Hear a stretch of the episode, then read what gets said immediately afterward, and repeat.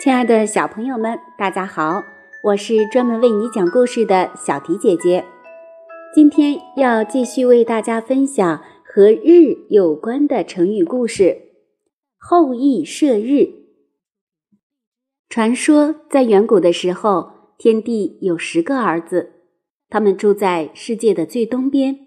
每天清晨，十个人中的一个会驾起天马车，驶向世界的最西边。他们浑身金色，放射出灿烂而灼热的光芒。地上的凡人将他们称为太阳。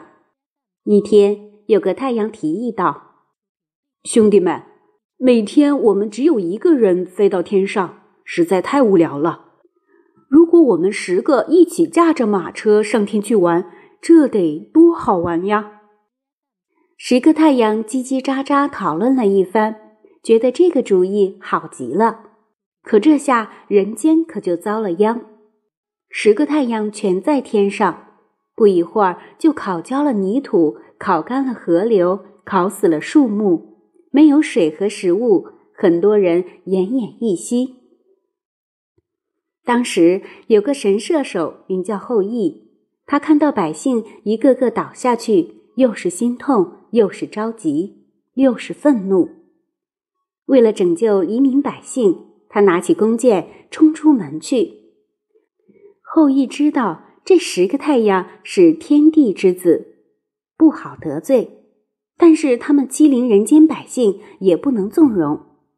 于是他打算用弓箭吓唬一下太阳们。后羿仰起头，大声呵斥道：“植物枯萎，动物死亡，大地快要变为火场，百姓已经没有生路。”你们犯下大错，快回家去吧！别再胡闹，否则休怪我剑下无情，把你们全射下来。十个太阳在天上玩得正开心，压根儿懒得搭理后羿，哪里听得进去劝？听着他们肆无忌惮的笑声，再看看四周奄奄一息的老人和孩子，后羿怒不可遏，他拉弓搭箭，对准太阳，嗖嗖。嗖，一连射下九个太阳，从此世界上只剩下硕果仅存的一个太阳。它每天乖乖的从东方升起，从西方落下，再也不敢惹是生非了。亲爱的宝贝们，后羿射日是我国古代最著名的神话之一。后羿本来也是天神，被天帝派遣到人间守护黎民百姓。他兢兢业业做了很多好事。他斩杀过掀起狂风、摧毁村舍的风神，射伤过兴风作浪、危害百姓的河神，除掉了许多残害生灵的怪兽。在大家心目中，他是一位不折不扣的大英雄。但是后羿杀死的九个太阳是天帝的儿子，天帝盛怒。夺走后羿的天神身份，后羿因此成了无法摆脱生老病死的凡人。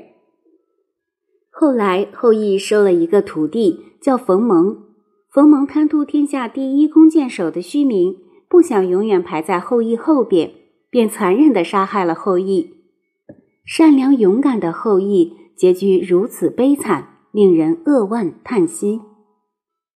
后羿射日这个成语。